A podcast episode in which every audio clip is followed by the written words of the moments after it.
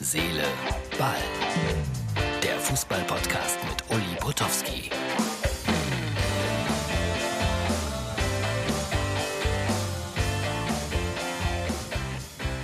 Herz, Seele, Ball. Das ist die Ausgabe für Samstag. Hey, schon wieder Bundesliga. Das ist ja unfassbar, was da so an Fußball gespielt wird in diesen Tagen und Wochen.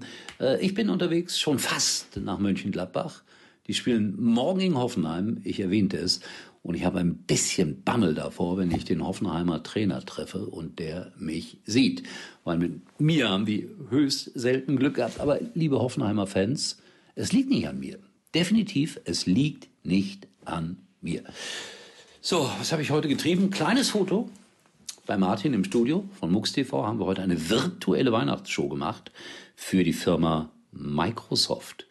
Und in dieser Weihnachtsshow gab es eine große Quizstrecke und in der Quizstrecke wurde gefragt, welcher Verein in der Bundesliga die längste Niederlagenserie bislang aufzubieten hatte. Oh, oh, oh. Das könnte sich in ein paar Tagen ändern. Also die Frage rund um Tasmania Berlin war noch aktuell. Aber äh, jetzt machen wir erst ein kleines Schalke-Feuerwerk. Hm, Achtung, Foto Nummer eins. Menschen nach Weihnachten werfen die Bäume raus. Das kennen wir. Und Schalke vor Weihnachten, da fliegt der, der Baum. Mein Gott. Hat nicht lange gedauert. Ich weiß nicht, was der für einen Vertrag hatte und was da jetzt noch bezahlt werden muss. Schrecklich eigentlich, diese ganze Szenerie. Aber Hüb ist wieder da. Hüb Stevens und Mike Wiskens übernehmen für zwei Spiele. Und alle rätseln, wer kommt denn dann danach? Vielleicht Christoph Daum. Der hat sich ja mal so indirekt angeboten. Weiß nicht, was ich davon halten soll. Hüb Stevens ist schon ein, ein, ein markanter Typ, der Knurrer von Kerkrade so wurde er genannt, der kann Journalisten sowas von rund machen. Ich habe mal mit ihm eine Sendung gehabt beim äh, deutschen Sportfernsehen, so hieß es damals, und die Sendung hieß Auf Schalke, war alle zwei Wochen, immer nach einem Schalke Heimspiel, und da hatte Stevens auch mal so richtig Gegenwind. Da haben sie auch irgendwie, keine Ahnung, neun Spiele, acht Spiele hintereinander nicht gewonnen. Und da kann ich mich erinnern, altes Parkstadion, wie die Schalke-Fans oben an die Scheiben geklopft haben am Presseraum und Stevens rausgefordert haben. Also auch er hat sowas auf Schalke erlebt. Da waren nicht auch nur schöne Tage. Und dann war ich mal in dieser besagten Sendung mit ihm und dann stand ein Fan auf und sagte sinngemäß, ähm, Du erreichst die Mannschaft nicht mehr. Oh, und ich spürte Stevens neben mir, der vibrierte förmlich, aber dann machte er etwas sehr Kluges, stand auf, ging auf den Fan zu, live in der Sendung, und sagte, sag, warst du jemals beim Training von, ich rede eher wie ein Pole statt wie ein Holländer. Also warst du, ich kann sowas nicht, warst du beim Training schon mal eine Woche dabei oder so? Der Fan, nein. Darauf Stevens, setz sich hin. Wenn du jetzt jede Woche oder jeden Tag da stehen würdest, dann würde ich das vielleicht, vielleicht eine Kritik noch akzeptieren. Aber wo nimmst du diese Meinung her? Großer Jubel im Studio, der Fan war mundtot gemacht.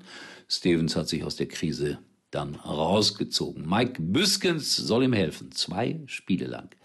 So, jetzt machen wir Folgendes. Jetzt gibt es ein bisschen Gesang. Ich bin ja auch hier für Kultur zuständig.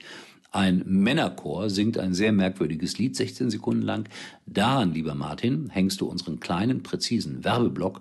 Und dann bin ich da mit der Weltfußballerwahl.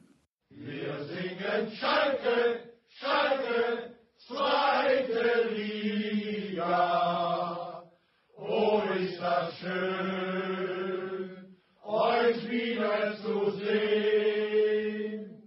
Joko, guck mal, wie cool. Dein altes Smartphone hier sieht noch aus wie neu. Brauchst du es noch? Könnte ich wirklich gut bei eBay.de verkaufen.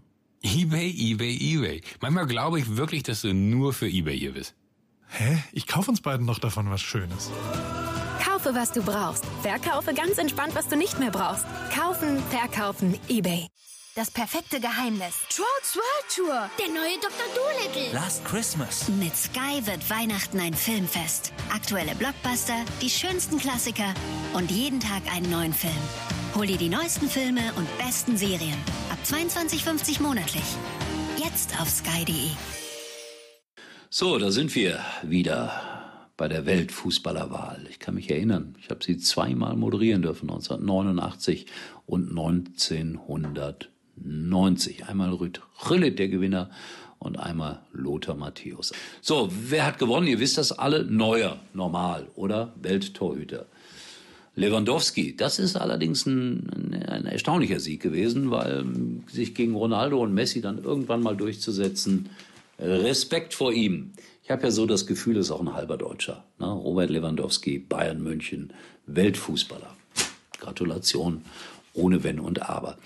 Hansi Flick war ein bisschen traurig, dass er nur Zweiter war und Jürgen Klopp sich dann letztendlich durchsetzte. Übrigens bei der Wahl von Lewandowski, das haben sie ganz hübsch gemacht, gab es dann irgendwie ein Bild von der Ehefrau, die zu Hause vor dem Fernseher förmlich eskalierte, als bekannt gegeben wurde, wer denn da Weltfußballer geworden ist. Also Respekt vor Lewandowski und der Ehefrau in dieser Kombination.